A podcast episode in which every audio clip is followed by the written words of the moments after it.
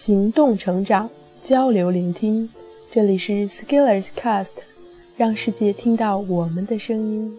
亲爱的听众朋友们，大家好，我是本期的主播小易。易是取自我最爱的作家三毛，他的英文名是 Echo。我希望像他笔中的树一样，一半在尘土里安详，一半在风里飞扬，一半洒落阴凉，一半沐浴阳光，非常沉默，非常骄傲。从不依靠，从不寻找。今天给大家带来的是 Skillers 的第四三四号文章：信息时代新文盲的三大特征。文盲是指不识字的成年人，按照我国的标准，是指年满十五周岁以上的不识字公民。在几十年前，尤其是农村，由于战乱、地理原因。或者经济不发达，很多人是没有机会读书的。如果往上数三代，我们很多人的长辈，可能就有没有机会读书识字的。不过，随着教育的普及，这个问题已经逐渐的解决。同时，文盲的后代未必就是文盲，也是可以培养出优秀的大学生。数据表明，二零一一年。我国文盲率为百分之四点零八，比两千年人口普查的百分之六点七二下降二点六四个百分点。于是，我们大都会识字了。但是，信息时代来临，对我们的要求好像不像仅仅十个字那么简单。不知道大家有没有发现，我们读书的时候。往往会感觉差一个年级似乎跨越很大，就像你在初一刚学代数的时候，趴在初三教室窗台前看老师讲三角函数，你可能觉得是听天书。你看一个高年级的学生，会感觉好像相差了很远。但是到了社会，你又会发现两个极端，一个。是有的人每年的变化都很大，三年脱胎换骨；一个是有的人过了好几年都还是一个样。我的解释是，不管你现在如何黑这个教育机制，但是这个严密设计的阶梯式的知识体系，让你每年都向上走一个台阶，一年小变，三年大变。大家都在成长期。都在不停的拉伸，虽然有很多灌输，但是最终的结果是，我们还是总体上进步的。然后我们毕业了，好像一下子失去了一个共同的升级体系，我们没有了一个共同的成长尺度。同时，我们曾经的信息输入来源，从教材、从经典著作转移出来，但是转移到哪里去了？在互联网还没有那么发达的时候，我们看报纸、电视、广播，这些渠道几乎垄断了我们所有的资讯来源，而且多为官方性质。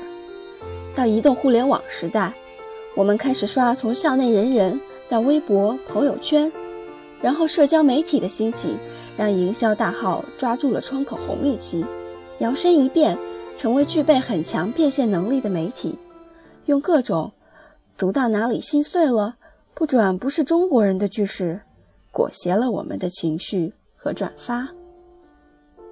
于是宏观上你会看到，作为一个普通的个体，除非是特意的追求，我们在离开学校以后，离开知识体系的攀爬以后，我们很多人的信息摄入，就靠着每天刷朋友圈、看微博转发了，活在其他人给你安排的信息流中。而且这还有个很好听的名字，叫个性化推荐。我们似乎就不再有一个像样的资讯来源，或者有专门的功夫去让自己拾级而上。我们似乎也不在心智和知识的领域向更深层次探索。其实，包括九年义务教育、普通中等教育，以及现在泛滥的高等教育，都是在以不同的阶段和形式。让人具备一个现代人应该有的素质和能力，这其中包括很多方面，我觉得其中很重要的一点就是，一个系统化的、能够自我造血的学习和升级的能力。用我的成长会讲义的词叫成长系统，包括学习系统和行动系统。现在的信息流通的速度越来越快，快到我们无法穷举的时候，我们怎么去精准的定位、自由的寻找，并且循着逻辑的节奏？在预设和偏见尽量少的时候，尽可能的接近真实的认知。另一方面，现在的信息越来越开放，这些遍布网络的信息就像各种原料。我们怎样才能自己拾掇起来，构建自己领地里的高楼大厦呢？我们怎样去用这些信息重新完善自己的成长和改变？如果我们心里有这个念想的话，然而，由于历史的原因，我们曾经在读书阶段会憎恨各种过度解读式的能力训练，包括大家都受虐过的归纳中心思想和主题大意，包括从以下四个选项中找出不正确的判断。这其实是现代人所应具备的基本技能，对应到阅读理解、信息分析等能力。但是目前我所看到的，以及所经历的，却是大范围的缺失。这些问题在我自己身上也有看到。我把这些叫做信息时代的新文盲基因。信息时代的新文盲有什么表现？第一，能认字。但是不能阅读。读图时代的编辑和设计用各种炫酷的可视化把读者惯坏了，所以如果你不用美丽动人的 infograph，一张图读懂什么，三十秒搞清什么，已经没有人会停留下来看字了。满屏中文都认识，但是就是好像看不明白。这其实就是阅读障碍症，导致失去了信息加工的能力。无法进入作者的逻辑，也无法抓住信息的要点。其实这就是能认字，但是不能阅读的困境，就是已经无法独立完成从河里抓鱼，然后加工制作，到最后成品出锅的过程，而是只能打开一个罐头，咀嚼已经做烂的食物，或者只能喝流食。伴随这个现象的是极度的耐心缺乏。同时，由于无法阅读分析，进而不能形成对于篇章以及更高层面的材料的梳理，于是长期积累下来的结果就是不会思考。我之前发过一条微博，这年头仿佛会看文字、阅读清楚，并且照做的人都很稀缺。好多人都是一看到一片文字，然后就一捂脸，两眼一抹黑。大脑宕机，于是从零开始问。我们现在已经没有能力沉下心做一些小钻研，而是有一点点困难或者心理的压力，都要找个渠道释放一下。这就是问。社交平台让我们和一些大 V 的距离拉近了，我们仿佛可以轻易地和他们互动。而这也间接地造成了提问的门槛降低了。于是，但凡有个问题，我们都想互动一下，刷一把存在感。就像有个小感冒，就跑到三甲医院去挂一个专家号。在知乎上，你能看到很多重复、低质量的问题，除去如何看待叉叉叉，什么什么体验。之类的问题，大多沦为矫揉造作、无病呻吟。还有一种是强限定四下的开放式问答，比如：我是一个叉叉专业的学生，我有叉叉天没有学习了，我是叉叉星座的，我应该怎么学习叉叉叉呢？这就有点像一个病人去看病，说：“大夫，我是二幺幺大学生。”我是处女座，我爸爸是公务员，我最喜欢滑雪，我男朋友开保时捷，我现在感冒了，应该吃什么药呢？嗯，还真是该吃药了。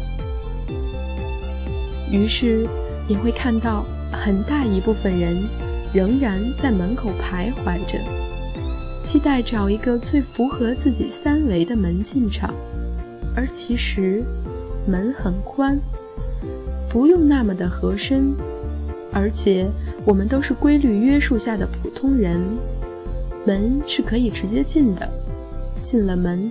还有很多台阶要走呢，进了门还有更大的世界等着发现呢。但是现在似乎不流行进门，流行信息沟通，抱团取暖，问问问，而且美其名曰不耻下问。第三，想知道，但是不去查找。我们很容易高估自己，包括我自己也经常这样。就是会认为自己很与众不同，认为自己的想法前所未有，认为自己做的事情是开疆辟土。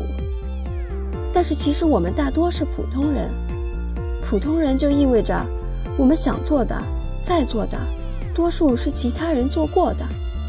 我们多数能发现榜样，能找到前辈，或者能参考，或者可借鉴。但是我们从来不去查找。或者没有想到查找，或者不知道怎么去查找，于是这一动机的行为，又转变成了到处问，因为想得到一个极度定制化的答案，但其实往往没有，因为问题的解决是依循于逻辑的打通，而逻辑的打通有赖于思考与动脑，而我们不再有能力阅读，又会使我们丧失思考。于是我们转而向大牛前辈寻求帮助，但是所谓的大牛前辈如果要成长，想必也在被自己所处阶段的事情搞得焦头烂额，然后他也不认识你，你也没有足够引起他兴趣的好问题，他自然没有义务理你。然后你可能还觉得，我都不耻下问了，你怎么这样？对于这个，其实也好理解。如果有小学生天天问你，五加三等于多少？用红色的笔写的五加三等于多少？女生出的题目五加三等于多少？每天假如有五个人问你，不出一周，我们敬爱的前辈就会像巴甫洛夫里的那条狗一样，训练成条件反射。其实这个问题就是索取而不付出的问题。如果你自己感觉没有什么价值可以付出，那至少可以付费，否则就是负循环，感觉全世界都欠了你，感觉网络上满满都是恶意。信息时代下的新闻盲，我大概就先想到这些，以这三个特征去筛选，筛选出来的很大程度上具备新闻盲基因。我觉得我们既然受了那么多年教育，就不要因为时代一变化。又重新翻身做新文盲，而不管老文盲还是新文盲，其本质就是自己和社会的资源和信息的连接脱节。当你和世界失去了连接，就像生物没有了阳光雨露，于是没有成长。互联网时代，几乎有任何你想要的用于成长发展的信息途径，前提是。要你花费功夫去寻找，磨破手皮去翻检，投入时间去动脑。也就是说，在构建你自己大厦的征途中，你需要自己寻找原料，构建结构。这个过程既是有同伴互有的，又是孤独的。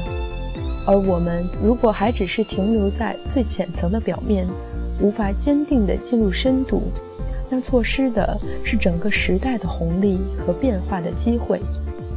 其实，从这个意义上讲，英语能力也应该成为一个基因鉴别标准。但是，这是个高门槛的鉴别，这里也不多述。最后，在写下这个题目的时候，我查了一些资料，正好也发现联合国也对新闻盲有了一些定义，请参考。联合国重新定义新世纪文盲的标准，将文盲分为三类。第一类，不能读书识字的人，这是传统意义上的文盲。